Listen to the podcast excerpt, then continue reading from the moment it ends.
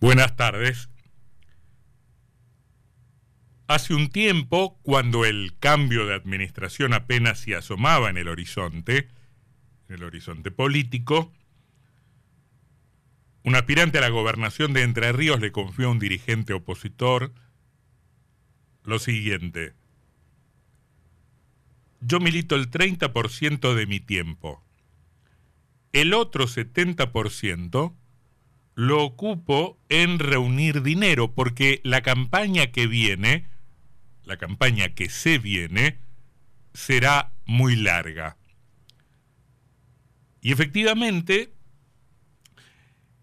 las finanzas de las campañas del proselitismo se han convertido en una verdadera preocupación para los candidatos. No hay proyecto extraordinario ni perfil virtuoso que pueda resistirse a las deficiencias de una campaña mal financiada.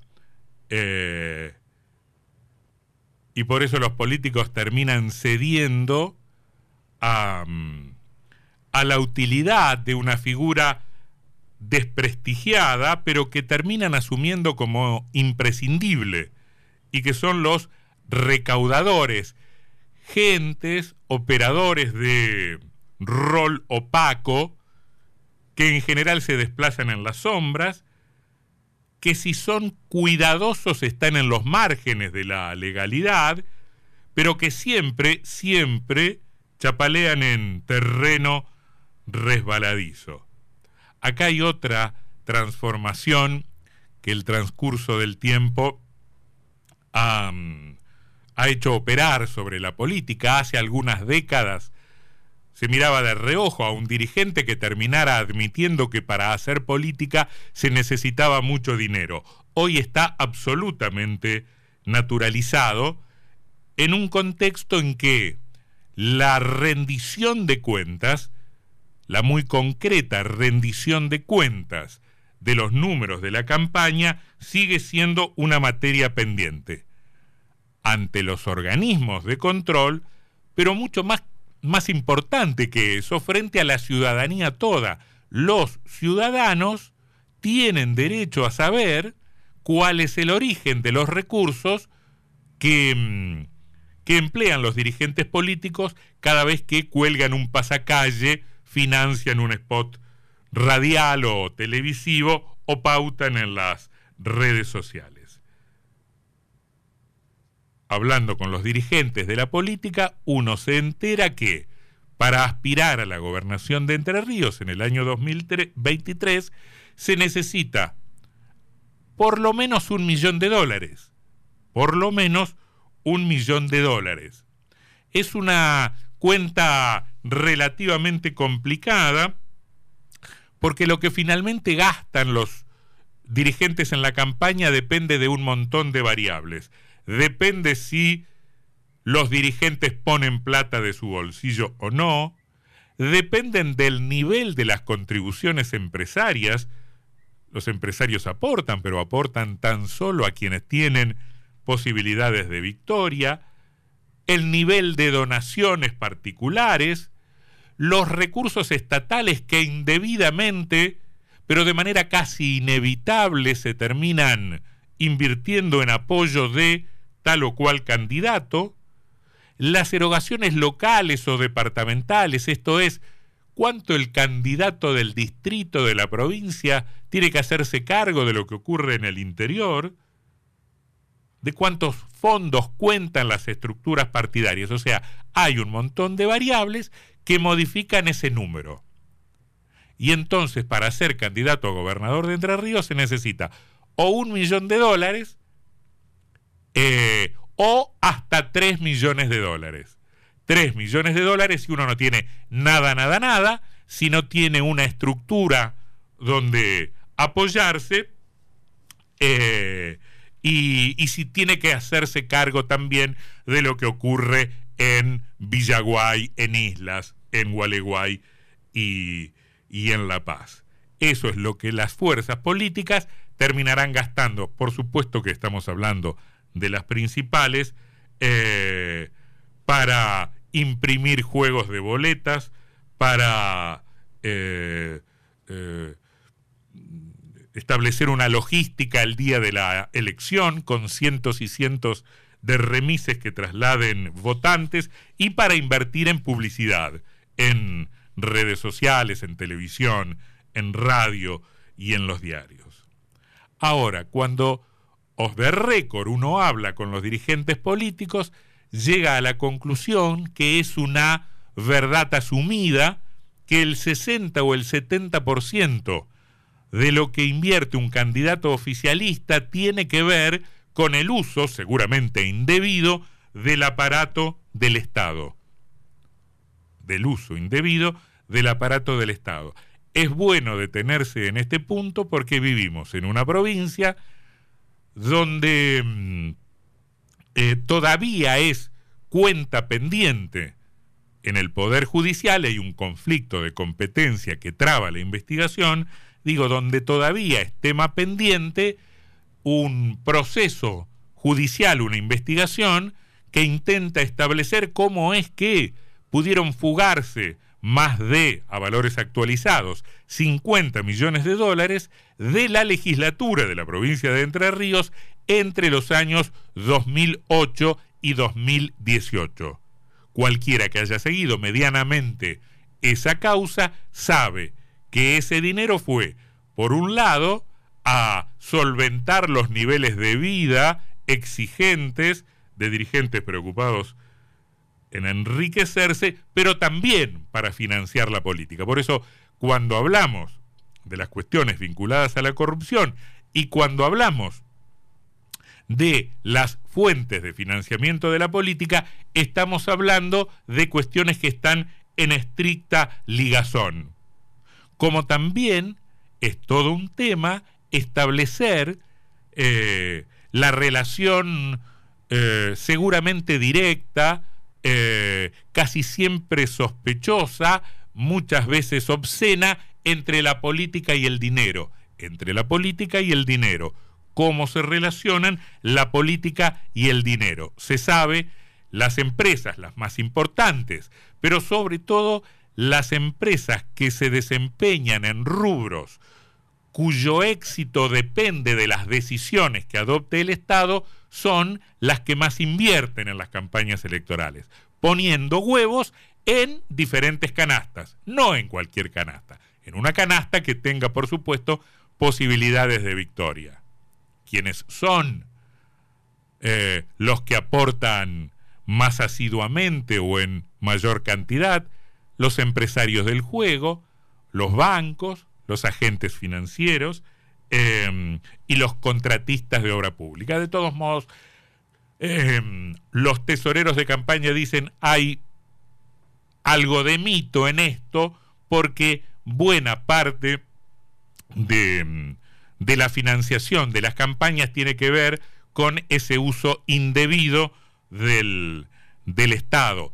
De diferentes maneras, el empleo del teléfono de una oficina pública, la contratación con sobreprecios de una obra pública, eh, la gestión que puede hacer un gobernador o un intendente para favorecer a tal o cual barrio de una ciudad o a tal o cual ciudad de una provincia respecto de, mm, de, una obra pública, los aportes que efectivamente se devuelven desde el gobierno a las empresas que colaboran. Digo, hay un montón de mecanismos, la entrega de subsidios, hay un montón de mecanismos mediante los cuales em, el Estado se termina volcando a favor de un candidato, lo que también genera ese fenómeno llamado de la cancha inclinada, esto es, las menores posibilidades de los sectores de la oposición para este, enfrentar en condiciones similares o parecidas a los candidatos del oficialismo. Acá también hay ayudas externas para los grupos de la oposición. Eh, se termina asumiendo que los distritos, em, que los distritos controlados por fuerzas de la oposición, la ciudad autónoma de Buenos Aires, las provincias gobernadas por el radicalismo, terminan entregando alguna mano, ya sea a través de algún pautado publicitario o pagando determinadas encuestas a los candidatos, a los candidatos locales. este gasto se ve reducido en una enorme proporción en las fuerzas más chicas que apenas si pueden enfrentarse a este panorama desde los aportes personales y desde los modestos eh, fondos que entrega el aparato del Estado. Ahora, estamos ante un tema absolutamente central. Hace dos décadas, un exfuncionario de, de Entre Ríos confesaba más o menos esto, o sea, que buena parte del financiamiento de la política tenía que ver con lo que se hacía desde el aparato del Estado, que de alguna u otra forma se solventaban desde el Estado las campañas de los dirigentes políticos, desde el Poder Ejecutivo o desde la legislatura. Em, en el libro El Interior, de Martín Caparrós, es del año 2006, tiene casi 20 años, un funcionario de gobiernos peronistas de Entre Ríos, hoy fallecido ya, describía el modo en que se financiaba la actividad política. Y le preguntaba al periodista que lo entrevistaba, ¿usted tiene idea de cuánto cuesta una campaña?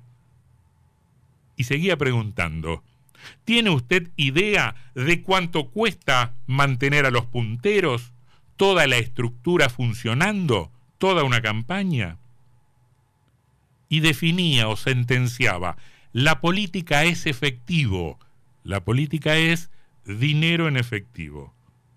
Y contaba también cómo pudo mantener un periódico en Entre Ríos. Dijo, aparentemente sin ponerse colorado, dijo, robé de acá, robé de allá y abrimos una cuenta en el Senado para pagar los sueldos. Esto está publicado en el libro de Caparrós.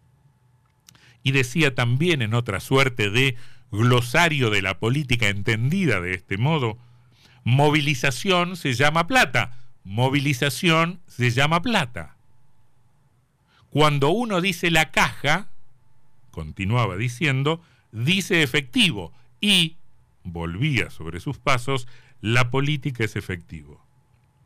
Hace de esto 20 años uno tiene la sensación de que la política se ha mercantilizado mucho más, que se ha degradado bastante más desde ese punto que se describía acerca de los mecanismos con los cuales se financiaba la política hace ya muchos años. Sigue pendiente entonces, sigue siendo pertinente entonces la pregunta acerca de la relación entre la política y el, y el dinero.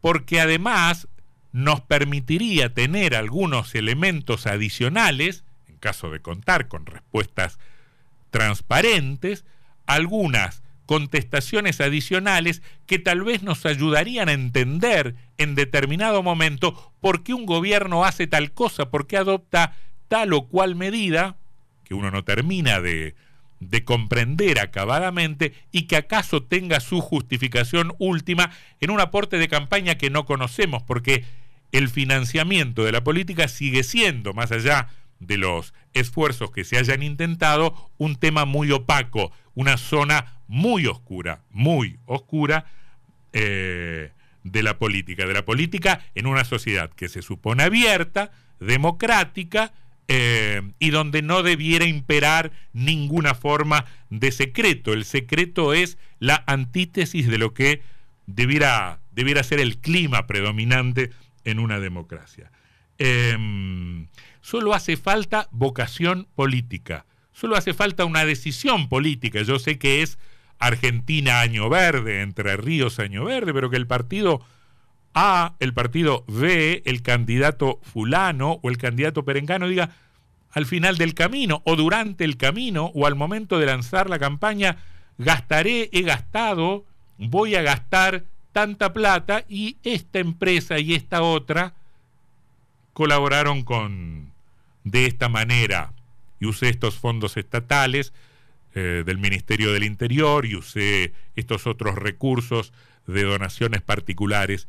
Eh, sería bien interesante, a ver, yo creo que sería mucho más que interesante, sería extraordinario, sería transgresor y sería verdaderamente transformador. La pregunta que, que podemos hacernos también respecto de este punto es si efectivamente esta es una demanda instalada, si efectivamente a la ciudadanía le preocupa, como le preocupa la inseguridad, como le preocupa la inflación, si efectivamente a la ciudadanía le preocupa que los dirigentes políticos transparenten sus gastos de campaña. Sería una gran noticia em, y sería un modo también de airear una actividad que está profundamente desacreditada, tremendamente desacreditada como la política de este tiempo, desacreditada, entre otras razones, por su sesgo mercantil.